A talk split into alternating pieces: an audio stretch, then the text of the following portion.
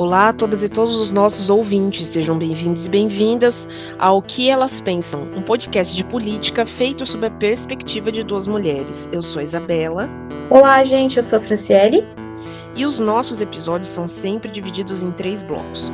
No primeiro deles, a gente fala de Londrina. A gente vai falar hoje sobre a paralisação dos motoristas de aplicativo, dos motociclistas de aplicativo, o auxílio para famílias de baixa renda, vamos falar da reforma da maternidade municipal, vamos falar de recap asfáltico e contratos aditivos que foram feitos em cima, vamos falar do aniversário da UEL e também de uma atualização do caso do motorista da Londres Sul que bateu em 14 veículos no centro da cidade.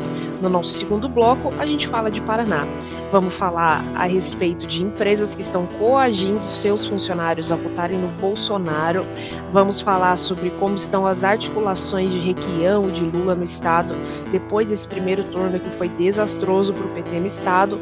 Vamos falar de um caso e aí a gente já começa também a trazer nesse nosso segundo bloco algumas pautas de Brasil. A gente vai falar de um caso de uma escola militarizada em Florianópolis cujo monitor foi denunciado por 12 alunas de pessoas LGBT, que foram eleitas nesse pleito. E também vamos falar do confisco das universidades federais, né? Que era tão fake news que o governo até anunciou que ia voltar atrás.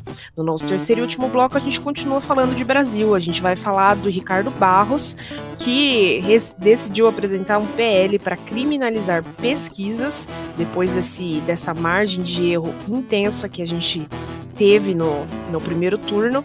E a gente vai trazer também nesse bloco o nosso quadro Corrida Maluca, onde a gente faz, traz algumas atualizações sobre essa verdadeira panaceia que é a disputa pela cadeira da presidência da República.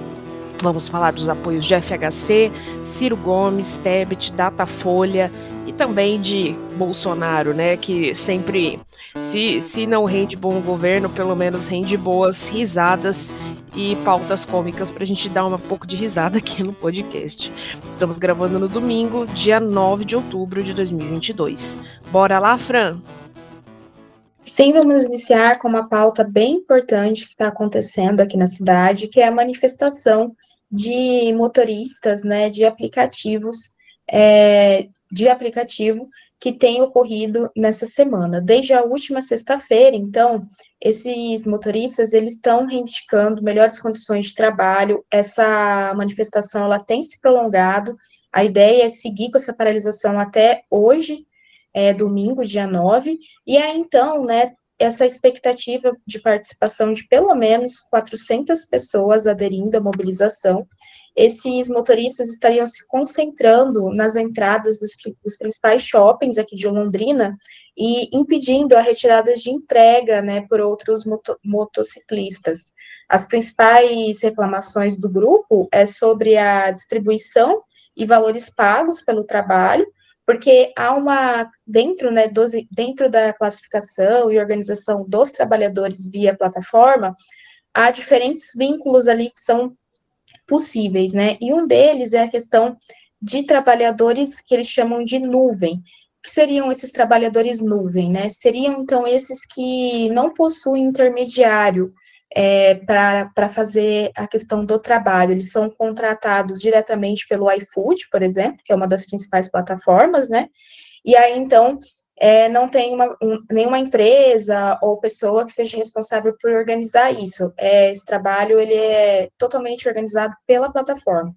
Isso pode parecer bom a um primeiro olhar, mas na verdade não é, né? Porque esses trabalhadores que estão nessa categoria nuvem, eles acabam sendo ainda mais precarizados porque eles ficam com aquela falácia, né, de que eles seriam meio que autônomos e, empreendedores de si, na medida em que eles teriam mais liberdade para fazer os seus próprios horários, né, teriam mais flexibilidade. No entanto, a gente sabe que o que acontece de fato são essas pessoas tendo que trabalhar muitas horas para conseguir ga garantir ali um, um, mínimo, né, de um valor para se manter, não possui direito trabalhista algum, né, em casos de acidentes, como é trazido aqui por um dos entrevistados na reportagem da Tarobá, não há um suporte por parte da empresa.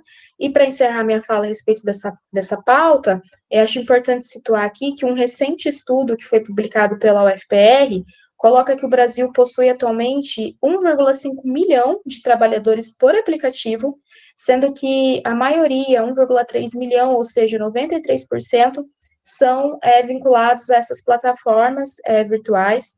O perfil de escolaridade desses entregadores varia do ensino médio, mas a pós-graduação completa, porque a gente sabe né, que com a crise econômica é, tem demandado muito com que as pessoas não consigam emprego na própria área, então, isso tem levado né, muitas pessoas a recorrer.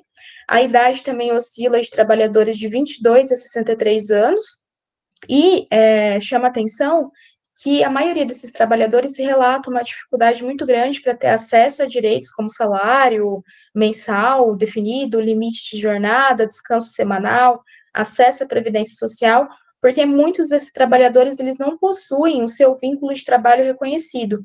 Logo, isso dificulta o acesso né, a, aos demais direitos. Acho que é importante da gente também é, pontuar né, que a gente viveu uns, nos últimos anos um processo de flexibilização de, de vários setores e vários, várias áreas do trabalho, né, justamente nesse discurso de que ah, o trabalhador pode ter mais liberdade, enfim. É, vamos falar a verdade, é confortável a gente poder fazer o nosso próprio horário de trabalho, né? Mas vale a pena você fazer o seu próprio horário de trabalho e sacrificar uma gama de direitos e proteções que o regime da CLT te dá? não é verdade? E acho que esse, essas, esse tipo de movimento de insatisfação dos entregadores é a prova viva também de que esse modelo de negócio não é tudo isso, né? Ele não é capaz de garantir ganhos tão bons para todos os lados.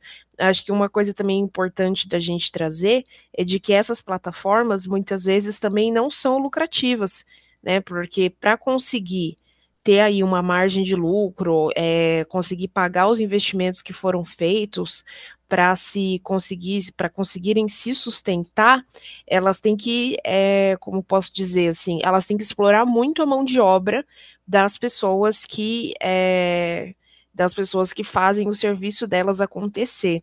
Então, enfim, fica aí a minha ressalva de que é, eu acho que sim, são configurações novas do próprio mundo de trabalho, mas isso não significa que seja uma configuração boa ou que ela consiga se sustentar por muito tempo.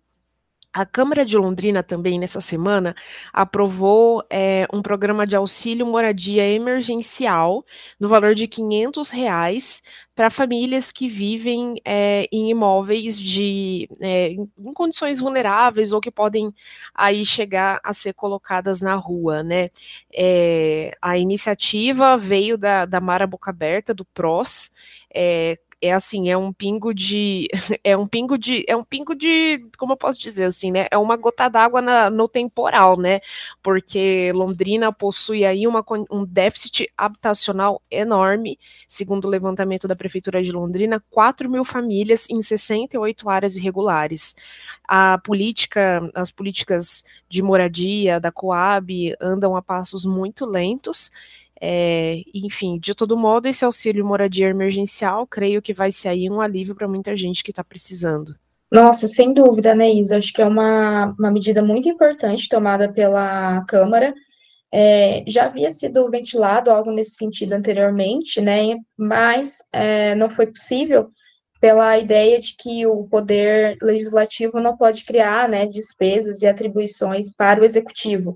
Agora, então, tendo esse, partindo, né, da prefeitura, é, caminhando essa medida, né, eu acho que a gente sabe, a gente tem trazido aqui, né, por diversas vezes, essa questão da, do quanto que a moradia é um problema, e isso tem se tornado muito evidente, assim, né, em Londrina, com o crescimento, né, da, da pobreza, isso também tem aumentado, e eu acho que é uma medida, sem dúvida, que vai contribuir muito para que essas famílias consigam manter um mínimo de dignidade, né? São, como é, você mencionou, né, mais de 4 mil famílias ocupando 68 áreas irregulares em Londrina. No entanto, acho que é importante destacar também que é necessário, acho que isso não tira a importância e a urgência de se construir uma política pública, né, realmente efetiva que garanta não apenas o espaço, né, ou seja, a casa ali, é, mas também com que serviços, né, associados, como lazer, cultura, educação, saneamento básico, também cheguem, né, trabalho, também cheguem nesses espaços, né? Acho que, sem dúvida, ter esse auxílio é, é importante, mas é preciso que o Londrina faça e uma política habitacional mais robusta, né? Porque há, sem dúvida, muita gente precisando ser contemplada, né? Sabe a maternidade municipal de Londrina?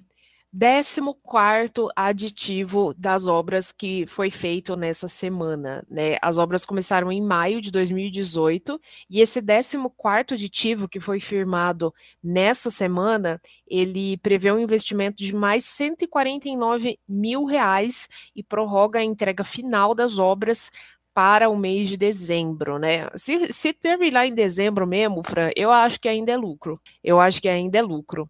O investimento total do município chegou a 7 milhões de reais já. Pois é, essa tá uma novela, né? Tá uma novela essa questão da maternidade. É, e aí, então, como você coloca, né, o 14 aditivo, também um processo que é, já ficou mais caro aí, cerca de 150 mil reais, e eu acho que assim, né, Isa, é, eu acho complicado isso, porque ressoa, né, muito aquela ideia de que as reformas, elas tendem a ser algo que passa uma, um certo ar, não quero aqui fazer nenhuma acusação, não é nada nesse, nesse aspecto, mas eu acho que fica muito o sentimento de, de que tem algo irregular na história, assim, por, por tanta demora, e eu acho que isso é complicado na medida em que alimenta esses discursos antipolítica que afastam muitas pessoas da política por acharem que a política está sempre envolvida com irregularidades. Não que não esteja, né? A gente olha lá, né, vide governo federal, mas que já possui casos comprovados ali, né? Mas é, a política não é só isso, né? E na medida que afasta as pessoas, eu acho isso difícil, porque isso acaba impulsionando discursos é, antissistema, antipolítica, que se utiliza da política, que, se, que, aliás, que se utiliza desses discursos para entrar na política, novamente aqui referenciando né, o que nós temos hoje no governo federal. Então, isso me preocupa nesse sentido, para além da prestação de serviço para a população, né? Essa obra que está em curso, então, na, na, maternidade municipal, ela inclui né, a reforma geral do prédio, ampliação de apro aproximadamente mil metros quadrados de área, também pintura, troca de telhado, piso, é, entre outras, é, outras reformulações que vão ser feitas aqui é, na, na obra, então, né? Enquanto isso, também é, a Secretaria Municipal de Obras contratou uma empresa terceirizada, na verdade, assim, não contratou, né? Vai publicar um, anunciou que vai publicar um edital para contratar essa empresa privada. Né? Então, assim, vai ser, de certa forma, uma licitação ou um pregão para terminar algumas obras de recap, né? Alguns, alguns tampar buracos e refazer o asfalto de alguns pontos da cidade. São esses pontos, né? Avenida Duque de Caxias, Vivi Xavier, Rua Tremembés, Avenida Santos Dumont e Madre Henriqueta Dominici. É... Ah, não, esses foram os lugares onde as obras já foram realizadas. Perdão, gente. De todo modo, isso é, seria aí por Pra, de acordo né, com o secretário, uma forma de agilizar as obras, de fazer as obras serem entregues e terminadas, apesar dos vários dias de chuva que atingiram essa cidade, né? Então, não sei, assim, outra situação complicada. Eu acho que a prefeitura deveria ter recurso para fazer esse tipo de obra, independentemente da terceirização. Mas, como o cenário não é esse, esperamos aí que esse contrato seja feito da melhor forma possível, né? De preferência sem, sem a necessidade de tantos aditivos, né? Pois é, né? Eu, eu acho que o que a gente tem percebido, acho que para quem nos acompanha também aqui, né, semanalmente, percebe o quanto que a gente tem trazido essa pauta da terceirização dos serviços públicos aqui em Londrina, né? E que a gente sabe que não é uma realidade apenas de Londrina, né? Isso tem passado por diversos, diversas cidades, diversos estados e tudo mais cada vez mais né, ofensiva em relação à terceirização dos serviços públicos. E aí, nesse caso, é, mais uma vez, né, a Prefeitura de Londrina optando pela contratação de uma, uma empresa terceirizada. Isso é irregular? Não, não é irregular. No entanto, pensando na esfera dos direitos, dos serviços públicos, do, das condições de trabalho que são oferecidas para essas pessoas que vão executar né, esses serviços, a gente sabe, diversos estudos já comprovam, né, que a terceirização do trabalho, ela precariza o trabalho, muitas vezes ela encarece, né, é, também o serviço. Então, pensando nessas dimensões, embora não seja irregular, tem prejuízos, né, seja para a população, para o trabalhador, é, diversos, né, em, diver, em, diversas perspectivas, assim. E aí, é, eu vejo isso também como uma tentativa da, da prefeitura de dar uma resposta para um problema que é, tem causado um certo, um certo conflito, porque é uma, uma reportagem que saiu essa semana, inclusive também na CBN, Londrina trazia isso, né, que muitos moradores aqui da cidade, motoristas que circulam, né, moto, carro pela cidade, reclamando muito dessa questão dos buracos das ruas em Londrina, né. Então, é uma tentativa da prefeitura de dar uma resposta, mas via terceirização que inclui todas esses, essas dimensões de problemas é, que nós mencionamos aqui, né. Então, nesse sentido, eu acho complicado, sabe, Isa, porque eu vejo cada vez mais um, um esvaziamento do Estado e cada vez mais é, essa questão da, da terceirização como uma, uma alternativa, né? Isso eu acho preocupante. E essa semana nós tivemos aniversário de 51 anos da UEL, né? Essa universidade aí, a qual sempre serei muito grato por tudo, sempre defenderei a UEL, e sempre serei muito grata por tudo que ela me proporcionou, a começar aí pela Fran, que conheci na universidade, e por ter me transformado, acho que em, em pessoa, em cidadã, em, em, indivíduo, assim, que percebe o mundo para além de si mesmo, assim, eu devo, acho que toda a minha trajetória intelectual eu devo ao El. E nesse dia, a universidade é, comemorou com, com a o plantio de uma de uma peroba rosa né? É, e também fez uma homenagem ao antigo, ao ex-vice-reitor Ludovico Carnaciali, que faleceu também no ano passado. Ai, que lindo, muito recíproco, Isa. Sem dúvida, o nosso encontro assim é uma das grandes dos grandes presentes que a UEL me trouxe. E, e, eu não poderia ser mais, concordar mais também com isso, né? Eu sempre digo que depois que eu entrei na UEL, assim, eu sou uma pessoa completamente diferente. E a UEL, ela me trouxe, assim, né, além de, de conhecimento, é, ela me trouxe pessoas que constituem minha família mesmo, né? Então, essa semana, inclusive, né, eu ouvi de, de, três pessoas assim, ah, você não sai da UEL, você se formou e continua na UEL. Falei, então, mas como que sai, né? Não consigo. é difícil, né? Eu tenho muito amor por aquele espaço. E, e, essa medida, então, que eu acho que foi muito bonita, o professor Ludovico, eu tive a oportunidade de conhecê-lo, né, na época também que ele foi é, diretor ali de centro do CLCH, e sempre muito uma postura muito defensiva, assim, né, da, da universidade pública, da educação pública e da formação de professores, das licenciaturas, né, enquanto do curso de letras.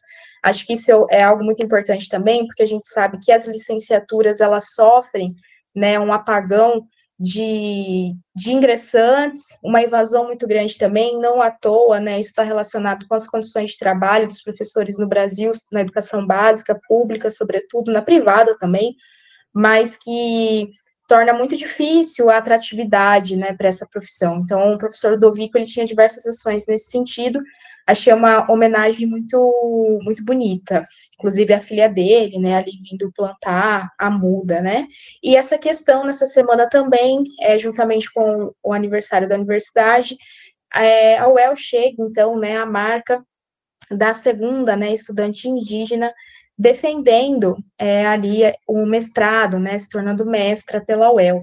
Já tivemos uma outra estudante no curso de serviço social, né, que obteve o título, que foi a Gilsa Ferreira, né, que é uma grande liderança é, dos povos indígenas aqui em Londrina, na região, né, no Paraná. Ela tem sempre, hoje ela está no doutorado, né, em serviço social e Agora, dessa vez, é, a estudante que obteve o título foi a Damares é, Felizbino, também da terra indígena Apucarania, concluiu o mestrado em estudos da linguagem, inclusive pesquisando ali a questão é, da, das línguas né, indígenas, que a gente sabe que tem uma variedade imensa, né?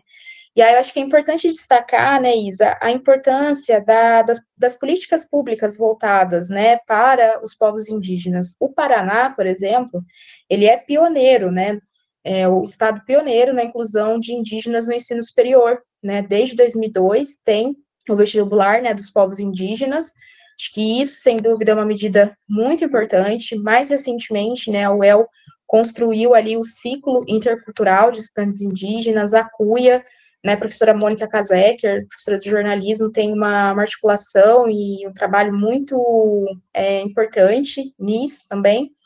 Então, acho que essas medidas só demonstram, né, o quanto que essas ações voltadas à inclusão, permanência desses estudantes são importantes, né, e, e aí eu acho que fica também uma coisa que eu, eu ouvi muito recentemente de diversos estudantes indígenas, que é essa ideia, né, do quanto que a universidade ela ainda é um espaço que, embora com avanços, ainda é um espaço hostil, porque muitos deles, né, têm que se adaptar para permanecer ali e não passar por diversos preconceitos, e por sua vez também uma, um anseio desses estudantes de se formarem e voltarem, né, para suas comunidades indígenas para garantir ali com aquele, com aqueles, com aquele território, né, aqueles territórios, eles tenham acesso a, a direitos, a políticas, né, acesso, por exemplo, à questão de saúde, direito, enfim, que muitas vezes é negligenciado, né,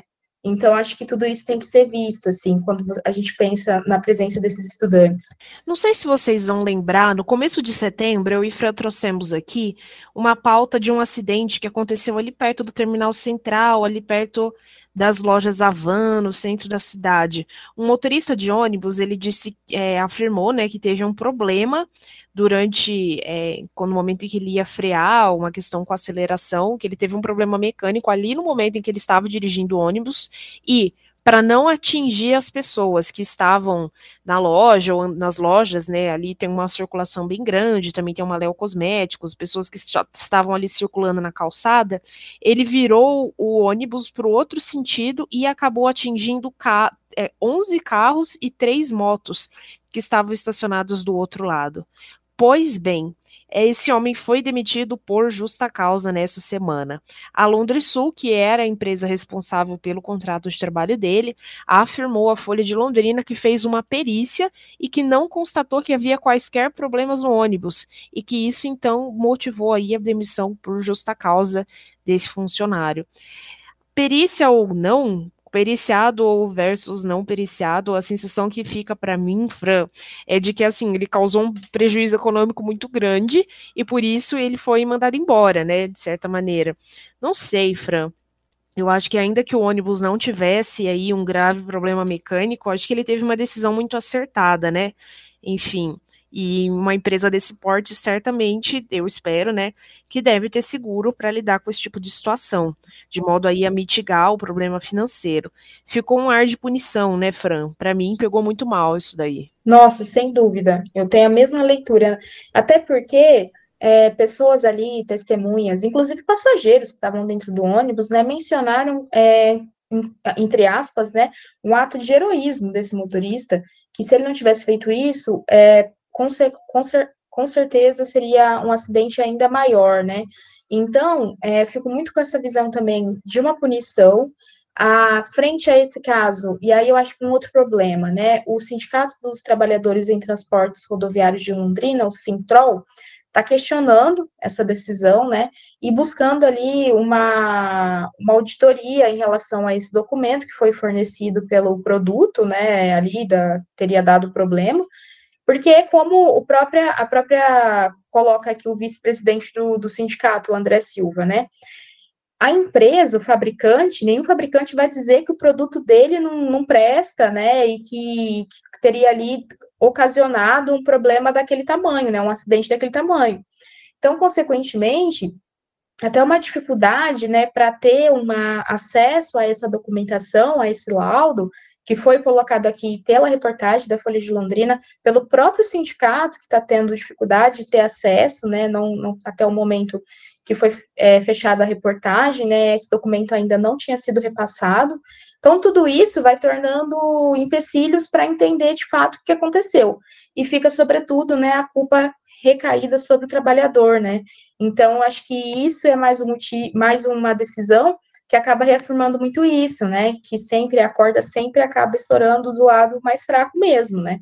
Então eu fico com a mesma leitura, Isa, eu vejo muito como uma questão de punição mesmo. Bem, gente, assim a gente chega ao fim do nosso primeiro bloco do programa. A gente começou falando da manifestação dos trabalhadores de, entrega, de entregas por aplicativo, falamos aí da, do auxílio moradia emergencial, da reforma da maternidade, do recap asfáltico da cidade, que vai aí também contar com, a, com uma terceirizada para terminar o seu serviço.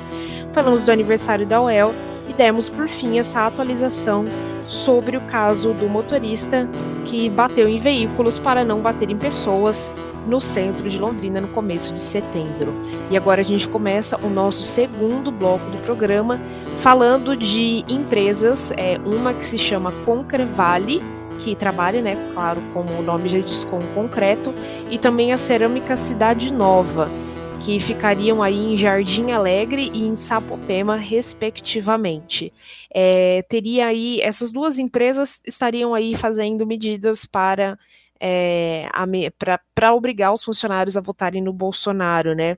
A medida que, elas, que essas empresas adotaram, né, com muitas e muitas aspas, foi uma ameaça de demissão. A Concrevale mesmo, de acordo com a reportagem que saiu no, no, no jornal Plural, disse que 30% dos funcionários seriam demitidos caso Lula seja eleito no dia 30. A outra empresa não usou o mesmo percentual, mas, é, de acordo com a reportagem, teria dito o mesmo, né? Fazendo, pedindo aí, falando para os seus funcionários que muitos seriam demitido, se, demitidos se Bolsonaro não se reelegesse. Nossa, isso está sendo um problema enorme, assim, né? Trabalhando agora um veículo relacionado à imprensa sindical, o quanto que isso tem aparecido, assim, né? E todos os cantos do país. A gente não pode esquecer, por exemplo, acho que nos casos que ganhou mais visibilidade foi aquele, né, de uma empresária do agronegócio na Bahia, que ela fez um vídeo, né, postou nas redes sociais, tamanho empoderamento da mulher, né, em fazer isso, assim, empoderamento é, negativo, né, que é o fato dela ali falando, né, para os agricultores, é, abre aspas, é, demitirem sem dó funcionários que votassem no Lula, né, Aí a gente teve esse caso na Bahia, a gente teve um caso recente no Pará, teve caso no Rio Grande do Sul, em Santa, em Santa Catarina, esses no Paraná. Saiu uma reportagem na Piauí essa semana que traz um mapeamento desses casos, então, assim, pipocando por todos, por todos os lugares, né? E aqui no Paraná, esses dois casos. Frente a isso, eu conversei essa semana com um procurador do trabalho aqui no, no Paraná, ele é da nona região, e ele mencionou, assim, né, essa questão que é vedada, né, a, a fazer campanha eleitoral dentro do ambiente de trabalho, exatamente porque ali você tem uma relação que é hierarquizada, né? Empregador e trabalhador não possuem a mesma igualdade de condições e, consequentemente, não é possível que isso seja feito. Para além disso, embora é, nos ambientes de trabalho o empregador ele tem ali o poder de mando frente a como que organizar o serviço prestado, né, o produto, ele tenha essa, essa liderança nesse aspecto, como é muito lembrado, né, por esse procurador, o Anderson Silva, ele menciona esse poder, ele, ele não é irrestrito, ele tem limite, ele se configura ali no serviço e no produto, né? Ele não está na questão da na, sobre a vida do trabalhador. Então, o trabalhador, ele tem direito ao seu voto secreto, né, a escolher com total é, com plena liberdade, até porque isso é uma condição que é resguardada pela Constituição Federal, né, Isa? Então, assim, é, o que eu percebo e que tem sido muito recorrente nos relatos desses trabalhadores é uma, uma espécie de, de coação mesmo, né? No sentido de que se votar em tal pessoa, é, isso vai trazer com que a, é, seja mandada embora, quando na verdade é, não tem como saber em quem a pessoa votou, né? Isso é muito importante que todos saibam que não tem como saber em, em quem você foi lá e votou, né? Então, assim, é, isso são formas de tentar fazer com que o trabalhador ele seja realmente constrangido a optar pelo interesse né, do, do patrão. E a gente sabe que até né, pela extrema desigualdade que estrutura a sociedade brasileira, na maioria das vezes, né, o interesse do patrão ele não está em consonância com o interesse do trabalhador. Então, né, aí que eu acho que também é um grande problema, né, porque você manipula esses interesses de classe que são divergentes, até porque, né, para essa desigualdade, essa exploração do trabalho, ela se manter, é, as coisas, elas precisam, é, essa desigualdade, ela precisa se reproduzir, né, então pensar em, em formas de melhor redistribuição de rendas, de oportunidade, vão fazer com que essa situação, né, ela seja alterada. E muitas vezes não é isso, né, que a classe dominante deseja. Pois é, faça como o Roberto Justus, vote com consciência da classe que você tem. você viu isso, amiga? Eu vi. Ai, eu tô rindo de Eu vi. Mas é, gente, vocês têm que votar de acordo com, com, a consciência da classe que vocês têm. Ele sabe, ele sabe de que classe que ele veio, não é verdade? Sim, e eu acho que isso é fundamental, né? Votar com consciência de classe, porque tem é. muita gente que, né, que não vota com consciência de classe. Eu acho que pois é, enfim, é, outro, é um problema. Outro, outro, outro meme engraçado que eu vi também essas, né, nesses, nessa semana pós-eleições foi assim: tem gente que precisa de um chá revelação da sua, da sua própria classe social. Nossa, demais, gente, demais. Nossa, tem nossa. gente que precisa, né? Enfim. Sim. Essa semana o PT começou a se movimentar para tentar aí dar um gás na sua campanha no estado do Paraná, né? A gente teve aí a eleição é, do Requião, a votação do Requião, que foi muito ruim, assim, perto acho que do que, do que o partido esperava no Paraná, né? Tanto que o Ratinho foi eleito com uma folga bem grande no primeiro turno. E aí agora o partido, né, se reuniu essa semana na terça-feira em Curitiba para tentar a coordenação aí da campanha para tentar aí reverter um pouco o cenário, né? É, por exemplo, um, uma, o plural, né, que trouxe, a gente sempre referencia muitas reportagens do plural aqui no, no podcast, né? É, a gente ele, ele, relembra que no Paraná Lula teve apenas 35,99 e quase 36% dos votos, né? Que assim é muito ruim e é muito pouco perto do tanto que Bolsonaro fez. E acho que assim não dá para esperar que o Lula ganhe no Paraná, mas a expectativa aí é, é de fazer algum tipo de articulação para pelo menos melhorar um pouquinho esses números no segundo turno. Sim, a ideia é essa, né, Isa? Diminuir um pouco essa diferença.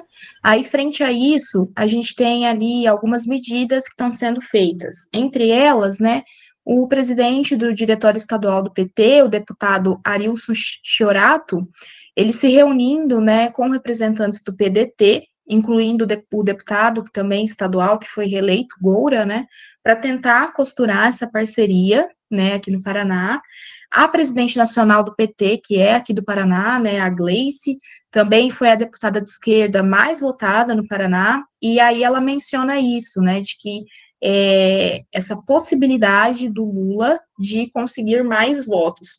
Acho que é importante destacar que, embora ainda seja uma diferença muito grande, o Lula conseguiu atingir uma porcentagem de votos nessas eleições maior do que o Haddad conseguiu é, em 2018 aqui no Paraná tem uma diferença ali de quase 15%, né? Então, acho que isso também é significativo. Assim como se nós olharmos os dados, é, a votação que o Bolsonaro teve no primeiro turno em Londrina, ela foi menor do que a votação que o Bolsonaro teve em Londrina em 2018 é, em 2018 chegou a quase 80%, né? Hoje ficou ali em torno de 62%, então a gente tem uma diferença ali de mais de um pouco mais de 18%, né?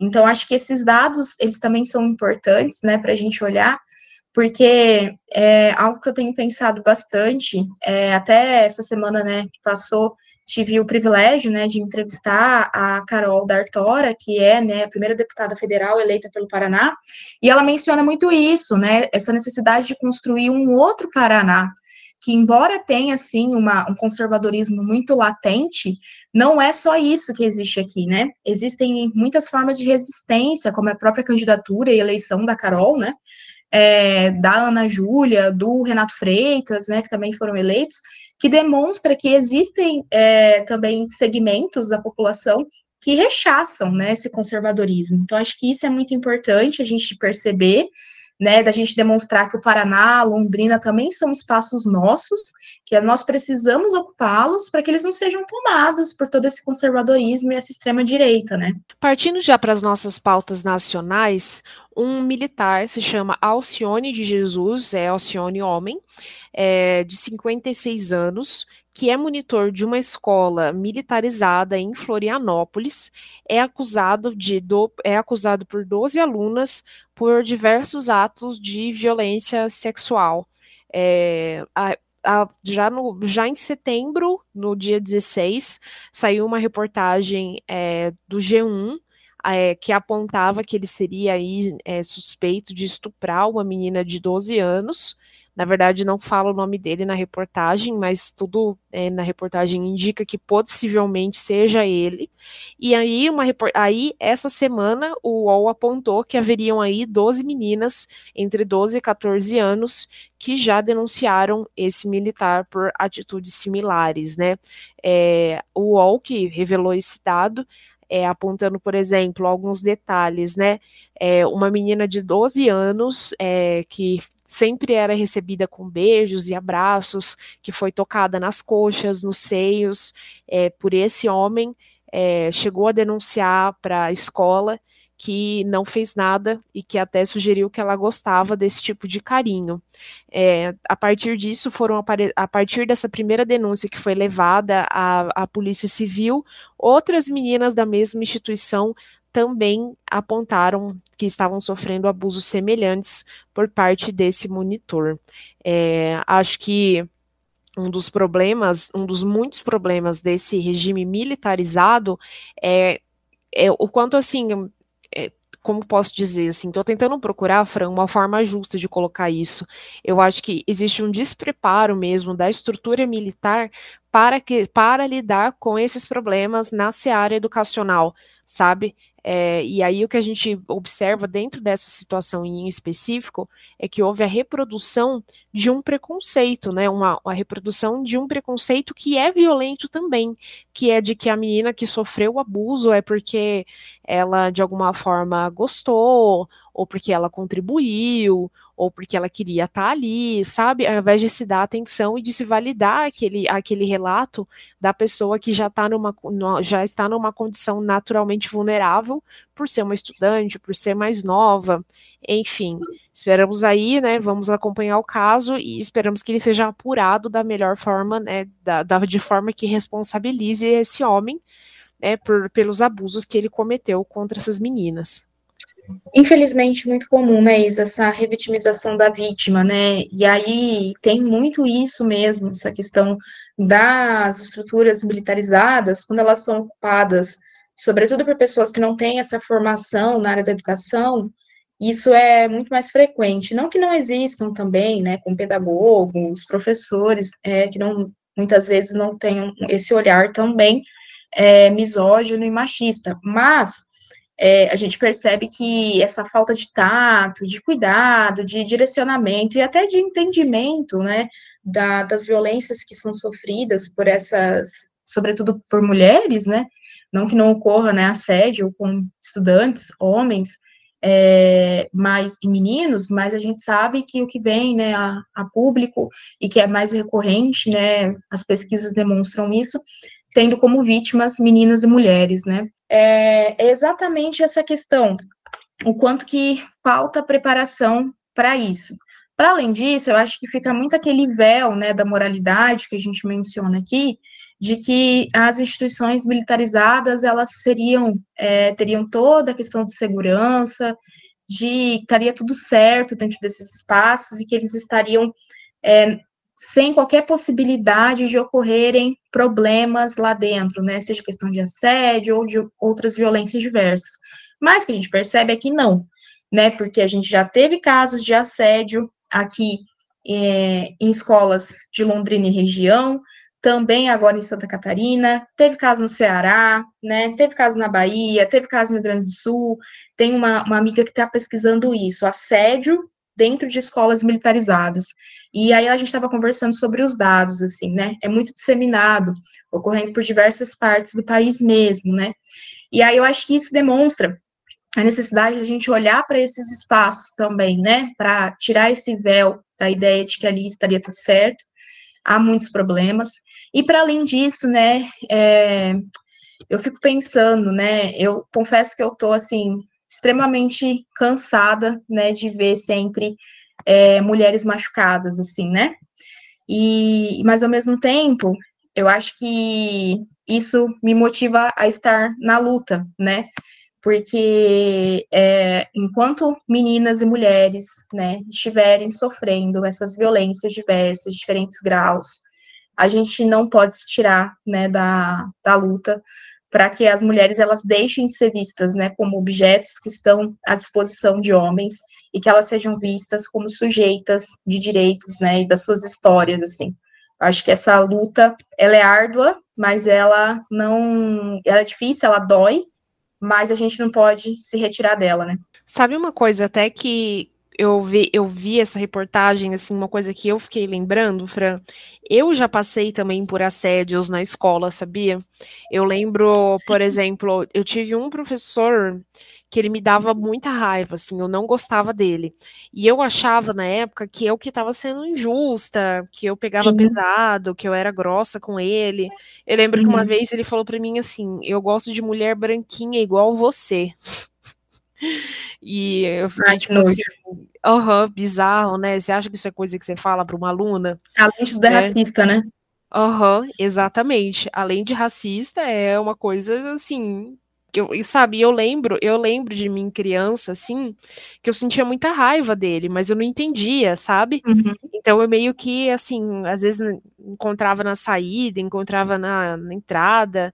Aí eu lembro que ele fez amizade com meu pai, que ele conversava. Então, assim, ficava uma coisa do tipo, ai, como você é mal educada, sabe? Uhum. Ai, por que sendo grossa com ele? Tão legal, não sei o quê. Enfim, bizarro, Sim. né, amiga? Então, são coisas que hoje acho que ainda bem que o mundo fala sobre isso. Ainda Nossa, bem que as meninas têm mais, acho que tem mais tem mais ideia do que, que é abusivo e do que não é, do que é violento e do que não é, né?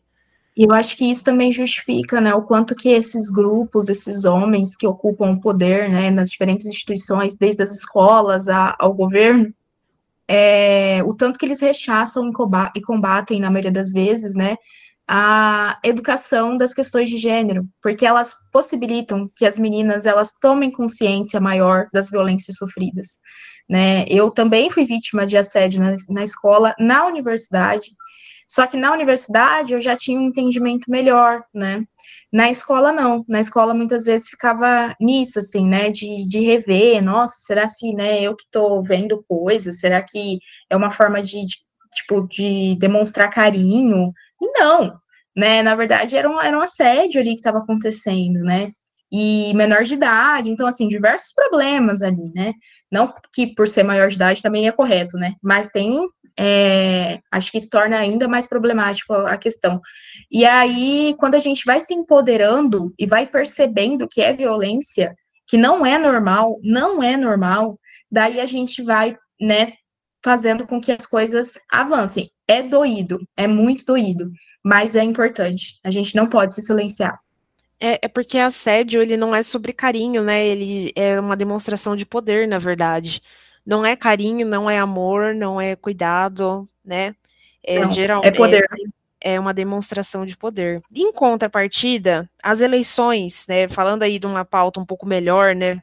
As eleições, embora tenham aí tido, elegido, eleito vários representantes do conservadorismo, da direita, enfim, nomes que, que a gente não acredita que vai que vão contribuir para muitas que não vão contribuir muito bem para o futuro do país, assim, ao mesmo tempo, é, 18 parlamentares LGBTQIA+, foram eleitos nesse, nesse último, nessas últimas eleições, né? A gente falou na, na, na no episódio passado da Duda Salaber e da Erika Hilton, do PDT de Minas e do pessoal de São Paulo, que foram eleitas deputadas federais, mas a gente tem, por exemplo, governadora Fátima Bezerra, do PT do Rio Grande Grande do Norte, deputados estaduais e distritais é, Bela Gonçalves, Verônica Lima, Dani Monteiro, Linda Brasil, enfim.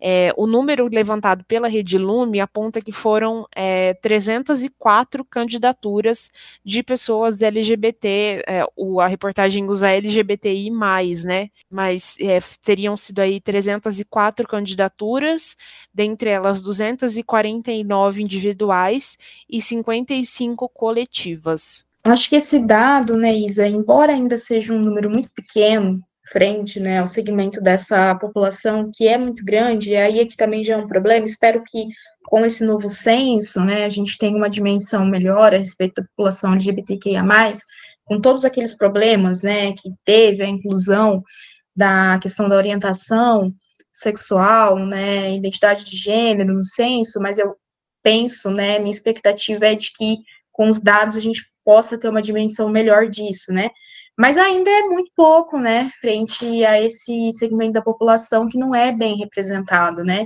e eu acho que, sobretudo, se nós pensarmos que as questões de gênero, por essa questão da pauta moral e tudo mais, tem sido algo que tem é, mobilizado muito, né, a população brasileira, não só, né, os pânicos morais, eles também têm sido, essas questões de gênero têm sido pauta eleitoreira, né, tem sido utilizado como pauta eleitoreira também na Europa, em países da América Latina, mas aqui no Brasil, acho que com o bolsonarismo, isso acabou ganhando uma maior visibilidade da, menor, da pior maneira possível, né? Então, acho que é, a entrada dessas pessoas é, na, no debate público é fundamental, né, para tentar é, barrar esses retrocessos e fazer também com que avancem, né, as políticas públicas voltadas para a comunidade LGBTQIA+, né, e aí, se nós olharmos os nomes, né, a gente tem uma presença significativa, né, acho que a, o fato de termos, do, pela primeira vez, né, duas mulheres trans eleitas como deputadas, como deputadas, né, federais, acho que isso é muito importante, é, é tarde, mas é muito significativo. É, nós percebemos também uma articulação de, dessas candidaturas LGBTQIA+, em candidaturas coletivas, acho que isso também demonstra muito a forma de resistir, né, desses grupos, porque é criando essas alianças, né, que se consegue avançar, ainda mais num espaço que ainda é, né, em sua maioria formada por homens brancos, héteros, cristãos. Então, acho que ter esses aliados, assim, né, é fundamental. E lembrando que nós tivemos, né, esse ano um recorde de 304 candidaturas LGBTQIA+, disputando as eleições, foram 249 candidaturas individuais e outras 55 é, coletivas, 26 delas com pessoas LGBTQIA+, como titulares. O estado que mais teve candidaturas é, autodeclaradas LGBTQIA+, foi São Paulo, com 58, seguido por Minas Gerais, com 28, e Santa Catarina, com 23. Essa semana, o... É...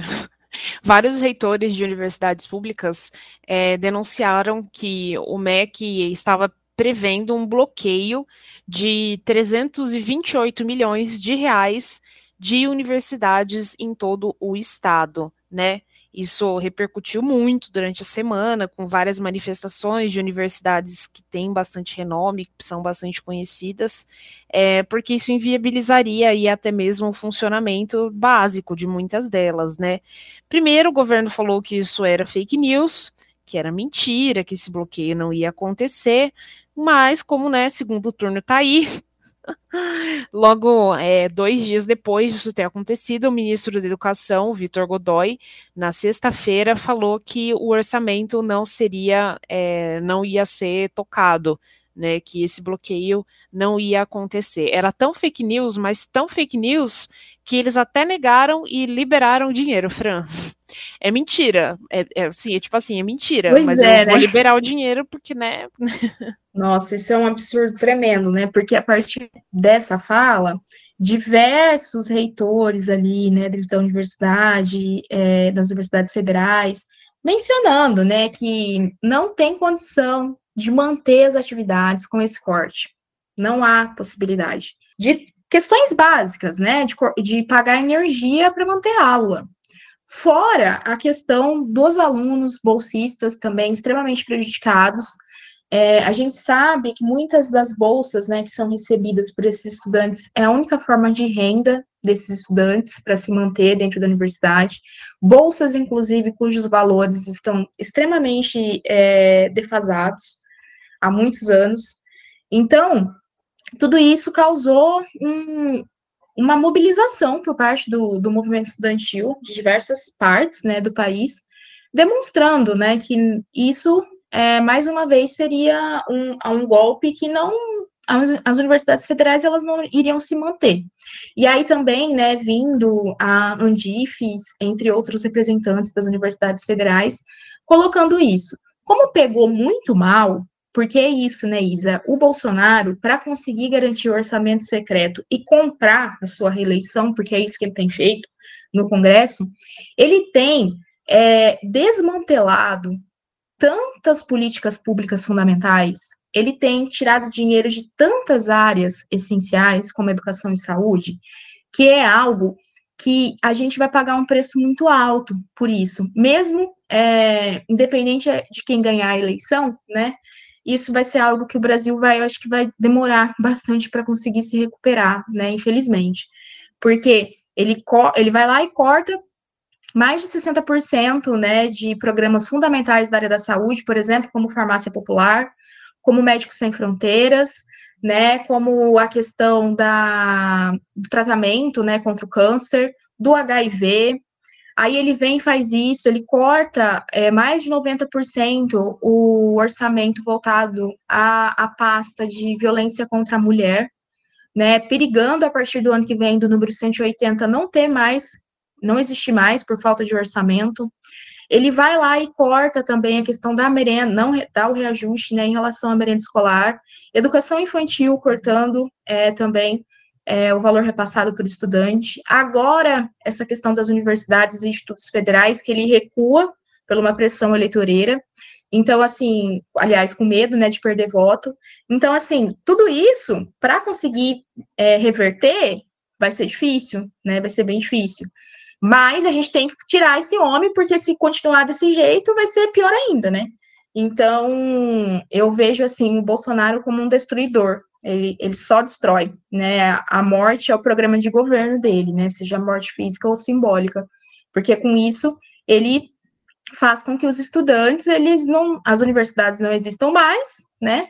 Os estudantes não tenham como se manter no ensino superior, e aí a gente reproduz esse ciclo de desigualdade social que é tão é, vigente no Brasil, né? Gente, assim a gente chega ao fim do nosso segundo bloco. A gente começou a falar de empresas que estão coagindo trabalhadores a votarem no Bolsonaro, falamos da campanha do PT no Paraná, falamos de uma denúncia contra um um monitor militar numa escola de Florianópolis, falamos de pessoas LGBTQIA+, que foram eleitas, também falamos desse, dessa questão do confisco das universidades federais. E agora a gente começa o nosso terceiro bloco, falando de uma proposta que Ricardo Barros, do PP, que é líder do governo Bolsonaro na Câmara, que apresentou uma proposta de lei para criminalizar pesquisas eleitorais que tenham aí resultados diferentes, é, que assim a pesquisa apontou uma coisa e saiu outra no resultado das urnas, né? Que foi o que aconteceu no domingo passado. Eu achei, assim, uma proposta meio inócua, sabe, Fran? Parece que é um apelo, de certa forma, até ideológico mesmo, sabe? Para corroborar esse cenário de que a ah, pesquisa não, não é confiável. Nem... É, Partindo eu... de quem vem ali, eu não tenho nenhuma dúvida.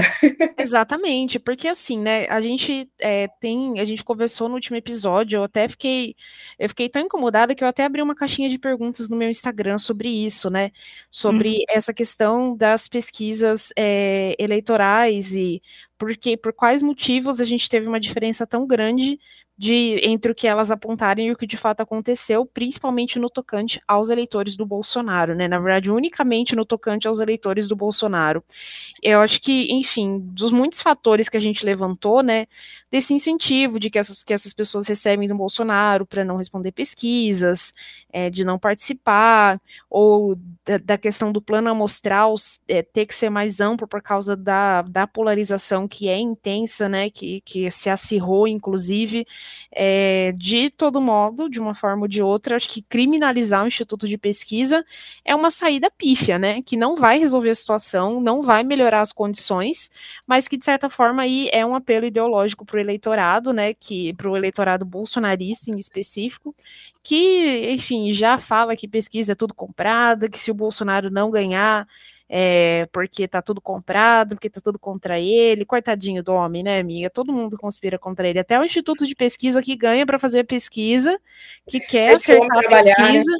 É, deixa o homem trabalhar, coitadinho, com milhões de aspas. Então, né, eu, eu vejo como algo extremamente ideológico, partindo do Ricardo Barros, como ele justifica isso, porque assim, né, a gente vem de um processo em que o Bolsonaro, a campanha do Bolsonaro, publicamente, ela tira qualquer legitimidade das pesquisas, embora é, eles gastem muito dinheiro com pesquisa. Só que, aí o que, que ocorre? Quando vem realmente essa diferença, que de fato isso foi algo que ocorreu, né, a gente também não dá para negar que as intenções de voto que foram colocadas pelas pesquisas e as que chegaram na urna é, em relação ao Bolsonaro especificamente foram divergentes. Acho que isso é um fato, né? No entanto, esse fato aí ele pode ser explicado por algumas questões, como a gente mencionou no nosso episódio especial, né, do primeiro turno, como a questão do voto envergonhado, né, a, volati a volatilidade do voto, né, em relação a eleitores da Simone Tebet, do Ciro Gomes, também o fato, né, dos bolsonaristas raiz não responderem pesquisas, não vou alongar aqui nessas questões, para quem não ouviu o nosso especial, fica o convite para que ouça, né? A gente conversou bastante sobre isso. Mas, é, e aí eu acho que isso acaba munindo, né, o bolsonarismo raiz a respeito, então, de que as pesquisas está tudo errado mesmo. Só que as pesquisas, elas não visam também trazer ali, fazer uma, uma adivinhação, né, do que vai ser de fato, ela dá ali uma lente para a gente entender, né, uma tendência, uma tendência essa que é conjuntural e que pode mudar ali, né? Diversos fatores pode fazer com que até ali o último minuto em que a pessoa vai votar, isso mude, né? Para além disso também, eu acho que tem uma uma perspectiva por parte desse governo, né, Isa, que é uma rechaçar, né, o conhecimento científico. E aí, é, as pesquisas acabam entrando muito nisso também, né? Que é o fato de, de tentar barrar qualquer parte, qualquer tentativa de qualquer segmento que vise trazer uma, uma compreensão mais aprofundada sobre a realidade brasileira. E aí, as pesquisas, elas acabam demonstrando isso. Não à toa, a gente não pode esquecer o quanto que o, esse governo negligenciou a realização do censo, por exemplo. São pesquisas diferentes, mas são pesquisas, né? Então, é, eu vejo muito nessa, nessa premissa, assim, né? Porque quando a gente não conhece a realidade melhor, consequentemente, fica difícil de pensar, né, em políticas públicas, em estratégias de superação de desigualdade, enfim. Então, eu vejo tudo isso como um, uma, de um campo maior, assim, que é essa postura bolsonarista de recusar, né, qualquer tipo de, de ciência, qualquer tipo de conhecimento que seja orientado, né, pelo viés científico, então, isso me incomoda bastante nesse sentido também, né? E o Ricardo Barros, que a gente sabe muito bem que ele representa todos os interesses do Bolsonaro, né? E aí, é, com o Lula agora também, né, liderando as pesquisas para o segundo turno, como nós falaremos mais adiante, isso acaba também fazendo com que haja um descrédito, né, por parte do Bolsonaro em relação às pesquisas.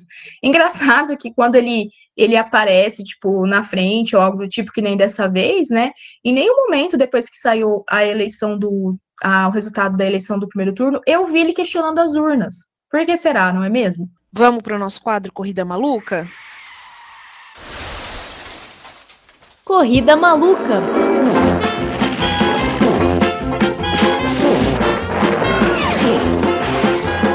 Vamos lá, então.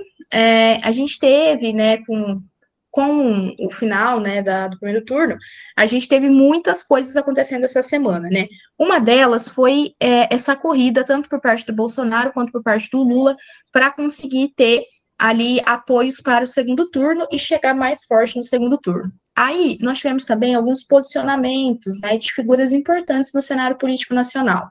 Uma delas foi do FHC, que anunciou o apoio né, no segundo turno ao Lula, justificando ali, entre aspas, pela democracia. Ele fez uma, uma postagem né, no Twitter e, e, colocou então que estaria ao lado do Lula nesse segundo turno. É importante destacar que essa, esse posicionamento do FHC ele não é unânime dentro do PSDB. Né? Há ali personagens que diferem disso, né? Como, por exemplo, o Eduardo Leite, que é governador do Rio Grande do Sul, falou que vai se manter neutro. Nós tivemos também o atual é, governador de São Paulo, que tentou né, é, as eleições, mas não foi para o segundo turno, o Rodrigo Garcia, que também falando, né, colocando o seu apoio é, para o Bolsonaro. Então, assim, não é algo é, consensual dentro do PSDB. No primeiro turno, o FHC, ele, embora não tenha citado nenhum nome, né, o PSDB fazia chapa, fazia, compunha chapa junto com a Simone Tebet, né, então, por isso que ele é, ficou mais, né, sem uma posição tão demarcada. Para além disso também, a gente teve o apoio de economistas, né, que tiveram presente ali na formulação do Plano Real, o Armínio Fraga, o Pércio Árida e o Pedro Malan, né, que também colocaram apoio ao Lula. É, isso é bem importante na medida em que faz um aceno né, para o mercado, porque hoje uma das grandes questões que tem sido cobrada né, em relação à, à, campanha do Lula é que ele defina melhor qual vai ser o programa de governo dele, pensando na área econômica, e que ele defina, ou pelo menos indique previamente, quem que ele está pensando para ser o seu ministro da Economia. Isso tem sido, tem sido algo que tem batido muito né, no Lula, e esse aceno em relação a esses economistas demonstra isso, o que é ratificado também, né, Isa, pelo apoio que veio da Simone Tebet, que na última sexta-feira ela falou, né, que está apoiando o Lula, fez um discurso muito enfático, inclusive ela mencionou, ela teve ali ao lado do Lula, é, falando que vai trabalhar, né, até dia 30, tentando trazer é, apoio para o Lula. Por que, que esse apoio, né, da, da Simone é importante? É um aceno ao centro-oeste, região, uma das regiões que mais deu voto para o Bolsonaro, um aceno ao, agro, ao, agronegócio, que é onde o, o, Lula perde muito, né, os votos frente ao que o Bolsonaro tem, um aceno ao mercado também, porque, é, e ao teto de gastos, né, porque é, o Lula, ele tem toda essa questão, né, de intervenção do Estado na economia e tudo mais, algo que o mercado torce um pouco o nariz, e aí a Simone, ela já tem essa perspectiva mais liberal, então esse aceno da Simone acaba trazendo com que esse mercado olhe para o Lula com olhos um pouco mais generosos e simpáticos. A gente não pode esquecer que esteve ao lado da Simone Tebet a Helena Landau, pensando o programa de governo econômico da Simone Tebet. Helena Landau, que é uma economista de perspectiva liberal, né, ela já deu diversas entrevistas criticando essa questão da intervenção do Estado na economia, ela que inclusive também disse que vai votar no Lula agora no segundo turno. Então, assim, tudo isso é importante, sobretudo pensando nessa questão do mercado, né? Que é um segmento que acaba olhando para o Lula e para o petismo é, com um certo distanciamento, embora a gente saiba também que durante os governos do PT, é, o sistema financeiro, sobretudo os bancos, tiveram um lucro muito grande também, né? Ah, a gente tá vendo, né? O Lula vai ter que rifar até a mãe também para conseguir se eleger nesse segundo turno. Ele vai ter que dialogar com o mercado e vai ter que propor alguma política liberal, inclusive, penso eu, Fran, para ele conseguir se segurar na cadeira nesses primeiros semestres, né?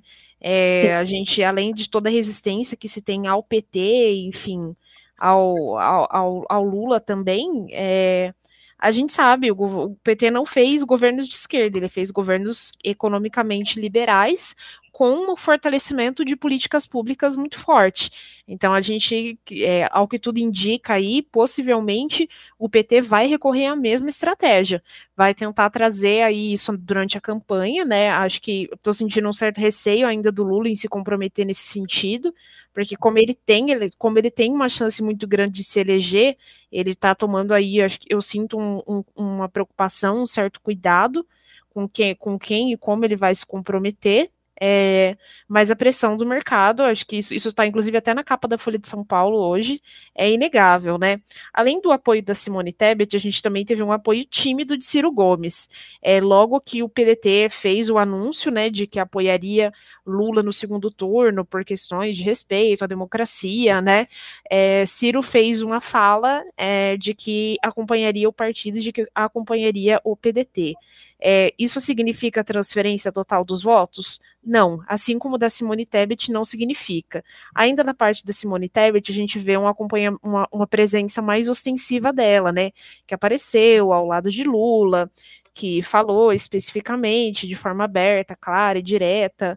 Enfim, da parte do Ciro, parece que, sabe, sabe a pessoa que ficou um pouco sem saída, assim?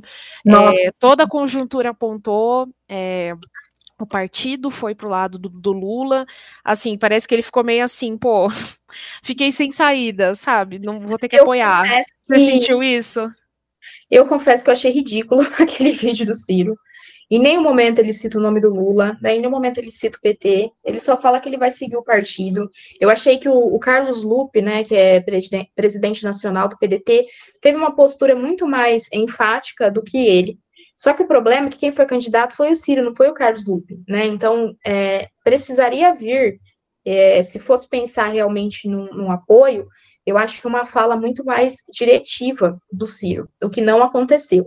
Nesse sentido, é, eu, embora eu tenha muitas divergências com a Simone Tebet, principalmente pensando na pauta de gênero, né, que ela ainda representa um feminismo hegemônico, que valoriza muito a questão da mulher é, classe média branca, como nós já mencionamos aqui, né, também que foca muito a questão da maternidade, que tem posicionamentos em relação aos direitos reprodutivos muito ainda orientados, justificados na questão religiosa, como o aborto, por exemplo. Enfim, apesar de todas essas divergências, eu confesso, Isa, que eu achei a postura dela uma postura muito é, sensata e corajosa, até mesmo, porque a Simone Tebet ela vem do Centro-Oeste, em que o agronegócio é algo muito forte e que o agronegócio e aquela região, como as pesquisas indicaram, é, tá muito junto com o Bolsonaro. Então, quando ela vem, né, e coloca esse apoio para o Lula, claro também, né, que nós sabemos que ela tem é, muito provavelmente intenções aí, né, para próximas candidaturas e tudo mais. É, Lula, inclusive, né, deixando ali aberto que gostaria de ter a Simone na sua equipe de governo, então, assim, é, até fazendo né, essa, esse convite, assim, para ela compor a equipe. Enfim, é, eu acho que não, é, não foi uma questão de ingenuidade, provavelmente tem um cálculo político por parte da, da equipe ali, né, da Simone, é, disso, mas eu acho que frente à postura do Ciro, eu achei que ela foi muito mais assertiva e corajosa partindo ali da região que ela está falando, né, que está em sua maioria com o Bolsonaro, e ela vem, né, nessa contraposição em relação ao Lula, né, então, eu acho que é importante demarcar isso, né, também. Olha, com toda a discordância que eu também tenho em relação a Simone Tebet, para mim ela foi a estrela, assim, desse processo eleitoral, sabe? De, de crescimento, de projeção, de é, se portar bem nos debates. Para mim, assim, ela ganhou muito, ela cresceu muito como figura política, e como aqui também a gente é um podcast, né, feito por mulheres, que, que discute mulheres, eu acho que a gente ainda vai falar muito da Simone Tebet nos próximos, nos próximos meses, assim uma Sim. figura importante da gente acompanhar. O Datafolha soltou sua primeira pesquisa desse pós-primeiro turno, né, que aponta uma projeção de que Lula ganhe com 53% dos votos válidos. Fran, assim, olha, depois do que foi o primeiro turno, eu já nem me permito me animar. Eu vejo isso aqui, eu fico tipo assim, ai, tá bom, já passa rapidinho, entendeu? Já nem fica pensando muito. Já nem fica pensando muito, porque a gente sabe como é que foi, né?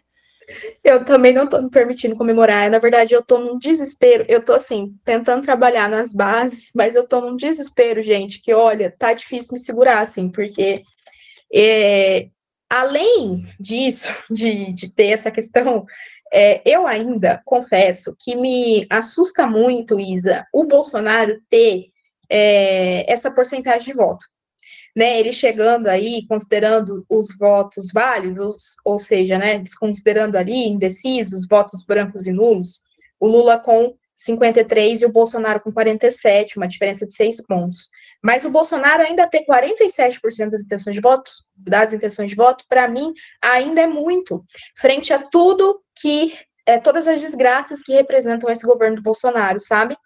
Claro que se a gente for olhar pelo lado racional, o bolsonarismo ele representa ali de violências diversas, né, sobre as quais a sociedade brasileira está assentada. Mas me choca ainda ele ter esse apoio tão grande. Para mim ainda é um apoio muito grande, né? Mas é, esperemos, né, que dessa vez as pesquisas estejam certas e que a gente consiga aí nesse no próximo dia 30, né, fazer com que esse pesadelo é, a gente possa acordar, né, desse pesadelo que tem sido esse desgoverno do Bolsonaro, né? A maioria, inclusive, dos governadores é, que já declararam em quem vão votar, decidiram que vão apoiar Bolsonaro, né? É, Gladson Camelli, do PP do Acre, Ibanez Rocha, do MDB do Distrito Federal, Mauro Mendes, do União do Brasil, no Mato Grosso, Romeu Zema, do Novo em Minas, Ratinho Júnior, hora a hora, né? Surpreendendo zero pessoas, do PSD do Paraná, Cláudio Castro, do PL do Rio, Antônio Denarium, do PP de Roraima, Ronaldo Caiado, do União do Brasil de Goiás, já falaram que vão apoiar Bolsonaro no segundo turno. Em contrapartida, apoiarão Lula, Eumano Freitas, do PT do Ceará, Carlos Brandão, do PSB do Maranhão, Rafael Fonten Fonteles, do PT do Piauí, Fátima Bezerra, do PT do Rio Grande do Norte, Helder Barbalho, do MDB do Pará, Clécio Luiz, do Solidariedade do Amapá. E Vanderlei Barbosa, do Republicanos, no Tocantins, não se posicionou. Contudo, né, sendo um governador do Republicanos, acho praticamente impossível que ele vá apoiar Lula. É, então, assim, Lula tem, pelo menos, é, Bolsonaro tem aí a maioria dos governadores apoiando ele. E se nós olharmos, né, Isa, a maioria desses governadores que estão com Bolsonaro são de estados mais ricos, né, que possuem é, produto interno bruto é muito maior do que esses outros que estão com Lula, né? Isso é importante também a gente frisar, né? Porque acaba dando um diferencial nas estratégias desses governos, né? Então, é, eu acho que aguardar, né, para ver se vai ter mais alguns, se nós olharmos também para os que estão com Lula, muitos governadores, né, do PT ou que fazem parte ali, né, é, da, da federação que foi formada, né, pelo PT. Então, vamos ver se isso também vai mobilizar voto, né? Porque, por exemplo, uma questão que tem sido muito comemorada pelo Bolsonaro é o apoio do, do Romeu Zema, né, em Minas, porque ali em Minas, depois de São Paulo, é o segundo maior colégio eleitoral, né? Então, essa tentativa de que é, o Bolsonaro venha conseguir trazer muitos votos ali de Minas para ele. E, vamos ver como que isso vai se reverter na urna, se realmente esses governadores vão ser é, cabos eleitorais efetivos ou não, né? Porque é uma grande promessa nesse sentido, tanto que a, a campanha, né, os bolsonaristas ficou muito feliz com esse apoio, sobretudo vindo de Minas Gerais, do Rio de Janeiro também, né? É porque tem aquela, não sei se é uma superstição, assim, né, de que quem ganha em Minas leva a eleição né? Mas vamos ver se isso vai se concretizar ou não.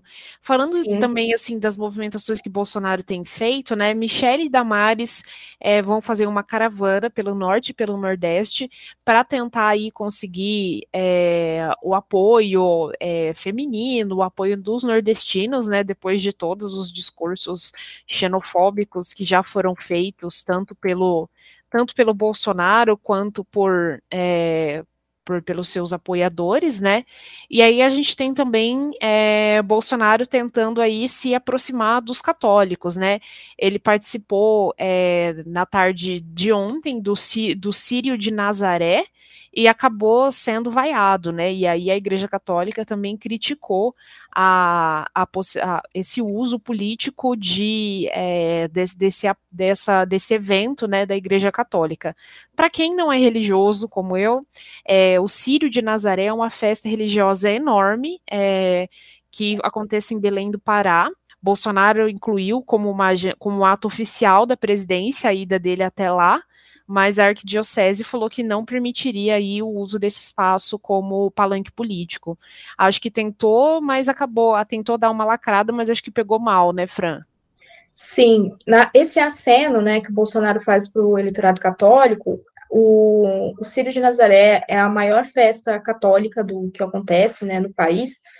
É, é não à toa, porque se nós olharmos para os dados, o Lula lidera as intenções de voto dentre os católicos, né? Ele tem 55% das intenções de voto e o Bolsonaro tem 38%. A realidade, essa realidade, ela se inverte se nós olharmos para os evangélicos, né? Em que o Bolsonaro tem 62% e o Lula tem 31%. Esse episódio ele ficou muito feio, né, para o Bolsonaro, porque teve toda essa indicação, né, da Igreja Católica mencionando que foi um uso, é, uma tentativa de uso político do evento. Para além disso, ele fez uma postagem ali que virou meme já, né?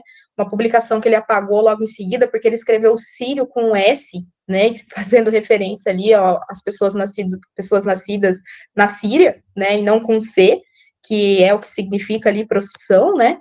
E isso já pegou muito mal, porque foi entendido como algo que ele né, demonstra que não tem nenhuma compreensão de fato do que significa, e foi lá só para tentar fazer né, essa, essa média, digamos assim, com o eleitorado católico, né.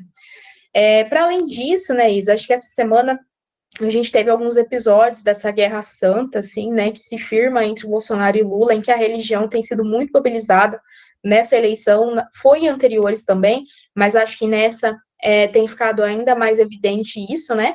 Que foi aquele vídeo que foi disseminado do Bolsonaro, né, na, na, na maçonaria, e ali, né, ele fazendo um discurso, a gravação provavelmente é anterior, né, a 2018, porque ali ele menciona, né, que não, não estava candidato a nada, é, no entanto, isso é, foi visto ali, né, como algo preocupante por parte da campanha, porque a, a maçonaria ali, pensando tanto é, os, para os cristãos, né, pensando tanto o segmento católico quanto evangélico, é algo que é muito conflituoso o entendimento sobre a maçonaria, né? Para os católicos é, tem um distanciamento, né? E para os evangélicos tem uma remete mesmo até uma questão de satanismo, assim, né? Então isso foi muito é, visto como algo muito ruim para a campanha do Bolsonaro. Por sua vez, é, reavivaram né, um, um, vídeo em que o Lula está com uma mãe de santo, para tentar também né, associar o Lula a essa questão de, do satanismo, né, aí com uma questão das religiões afro, que a gente sabe que são as principais vítimas né, de intolerância religiosa no país. Também uma tentativa né, de, pensando essa guerra santa, que está muito assentada na questão da moralidade, né, veio uma fake news aí muito do mesmo, dos mesmos criadores, né, do, do, do kit gay e mamadeira de piroca, veio o banheiro unissex, né, também como se o Lula tivesse colocando isso dentro do seu programa de governo, não, não tem, né, nenhuma menção a isso. Então, a gente percebe que esse segundo turno tem sido bem agitado nesse sentido, né, Isa, de tentar, acho que tem sido muito violento, né, os programas de governo também bem violentos, essas é, incursões, né, por parte do Lula de tentar diminuir a sua desvantagem né, no Sudeste, no Sul, e por sua vez o, o Bolsonaro tentando ganhar voto no Nordeste, né? Não à toa Michele e Damares então, vão começar agora, né, nessa próxima semana, uma caravana pelo Norte, pelo Nordeste, para tentar trazer o apoio do eleitorado feminino, sobretudo dessas regiões, para o Bolsonaro, né? Então, né, além desse vídeo da maçonaria, um outro também que eu queria lembrar, que voltou a circular nas redes, é do, dois, assim, né, a gente, assim, eu esperava também que segundo, segundo turno vira campanha difamatória, né, da gente de tentar trazer coisas, é, coisas que desabonem o candidato, né, isso é próprio do jogo democrático, eu acho, mas é que quando a gente tem Bolsonaro na disputa, né, isso acaba, assim, assim, vira baixaria, né? Porque você vai procurar podre desse homem é coisa que não falta, né? Podre, coisa sem noção que ele disse, enfim, não falta, não falta material de campanha. Eu vi um meme muito bom, né? Que era assim: as mentiras que são inventadas sobre o Bolsonaro são muito melhores do que a realidade sobre ele. E é real, né? Aham, uhum, então. Eu, assim, né, o que, coisas que eu vi dessa semana, é, resgataram uma entrevista que ele deu na Istoé, falando que ele achava que o aborto era uma, é, uma escolha do casal, da mulher, né, e aí ele falava assim, ele respondia que a, que a, a mãe do, do 04, né, que teria aí, é, queria abortar, é, ele queria abortar e a mãe de 04 não, e ele ainda aponta pro filho e fala assim, aí, ó, não sei o que e tal, tipo, eu se fosse filho dele eu ia querer morrer, né, vendo o pai falar numa revista de circulação nacional que ele queria que a mãe me abortasse, assim, tipo, eu não sei, eu achei um insensibilidade e desrespeito bem típico do que a gente espera já do bolsonarismo. E também teve o vídeo dele falando que não que comeria carne humana, né? Que ele só não comeu porque acho que a comitiva dele não queria e tal. Enfim, isso que é duro, né, Fran? É assim, é umas coisas tão idiotas, é tão sem noção, né? Tão sem, é, parece que sem um sei lá, assim, sem um senso mínimo de realidade, de bom senso, de como se portar, de como falar as coisas, que não, não sei, assim, eu fico até meio, a gente fica sem saber o que falar, né? E aí, claro, isso tem sido usado pela campanha do Lula como uma forma aí de desabonar e de também de é, cutucar os religiosos, né? De cutucar os religiosos aí que a gente tem visto, né, por todas as pautas que a gente já falou aqui no do episódio, que são aí um objeto de disputa desses dois candidatos. Sim, sem dúvida. E, por sua vez, as discussões dos programas, mesmo das, das propostas, elas ficam em segundo plano, né? Porque fica nesses ataques, assim, né? De tentar esculhambar o outro, né? Para tentar ganhar voto, para tirar voto do outro, para trazer voto para si, né? Bem, gente, vamos para o nosso quadro de indicações? O que elas indicam? Vamos lá, o que, que você vai indicar essa semana? Fran, essa semana não vou ter indicação para fazer. Essa semana foi muito só eleição, eleição, eleição. Bem, na verdade, eu vou indicar uma, eu vou indicar então um entretenimento nada a ver, assim. Eu tenho uma indicação, mas é um entretenimento nada a ver, gente. Tem um podcast que eu já indiquei aqui que chama Não Inviabilize, que é um podcast de histórias contado pela Deia Freitas, né? E é, tem um episódio do, num quadro dela que chama Luz Acesa, que são sobre histórias de sobrenatural, enfim. É, escutem um que chama Acidente. Cara, fiquei mal. mas é uma história boa, mas é uma história boa. Enfim, essa é a minha indicação, gente. Não tem nada a ver com nada do que a gente falou aqui no episódio, mas é sobre isso e tá tudo bem. E você, Fran? Eu vou indicar um livro que eu tô terminando de ler, que é chama O Pacto da Branquitude, da Cida Bento, que é uma psicóloga, né? E que é um livro muito doído, é um livro curto, mas eu acho que eu nunca demorei tanto para ler, assim, é um livro que, deixa eu até olhar aqui, estou com ele em mãos, para a quantidade de páginas que ele tem. Embora seja um livro curto, eu estou demorando muito, porque ele toca muito nessa questão do privilégio, né, da branquitude. Ele tem cento, contando agradecimentos e notas e tudo mais, ele tem 148 páginas. É um livro pequeno, assim, até de, de formato mesmo, mas muito denso, muito denso. E ele toca né, nessa questão do, do privilégio que, to, que a branquitude traz para a gente, né? Então, fica a sugestão, a sugestão de leitura que vocês é, possa, possam ler e, e ouvir Cida Bento, que é uma mulher negra, que tem muito a nos dizer também, né? E para nós pensarmos o quanto o nosso olhar tem que ser mais amplo, né? Até quando a gente vai pensar no voto nosso também, né? Porque ele impacta muito todas as pessoas, né? Principalmente aquelas que estão nos grupos subalternizados e que nós, muitas vezes, né, no, por, por estarmos nessa lógica de dominação da branquitude, é, não percebemos, né? Então, acho que isso é, um, é algo muito importante de considerar também.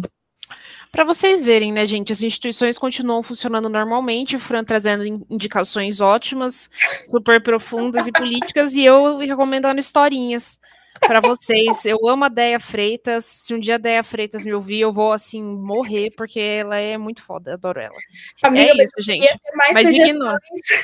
Mas vocês leiam a indicação da Fran, que isso vai fazer vocês serem pessoas melhores. É isso. E eu vou ouvir, e eu vou ouvir o podcast da Isa. Bem, gente, assim a gente chega ao fim do nosso episódio de hoje. Muito obrigada a todas e todos que nos ouviram até aqui. Críticas, sugestões, desabafos e xingamentos, estamos à disposição de vocês. Sim, gente, muito obrigada e até a próxima semana. Tchau. Tchau.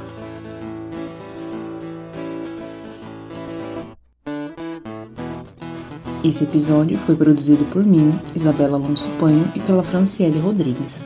A música de abertura é Comida, dos Titãs. A voz da vinheta Corrida Maluca é da Leiliane Pesqueira. Por sua vez, a voz da vinheta do quadro Que Elas Indicam é da Márcia Neme Buzalav e a música é Amarelo do Emicida. A nossa arte foi feita pelo Leonardo Pedroso.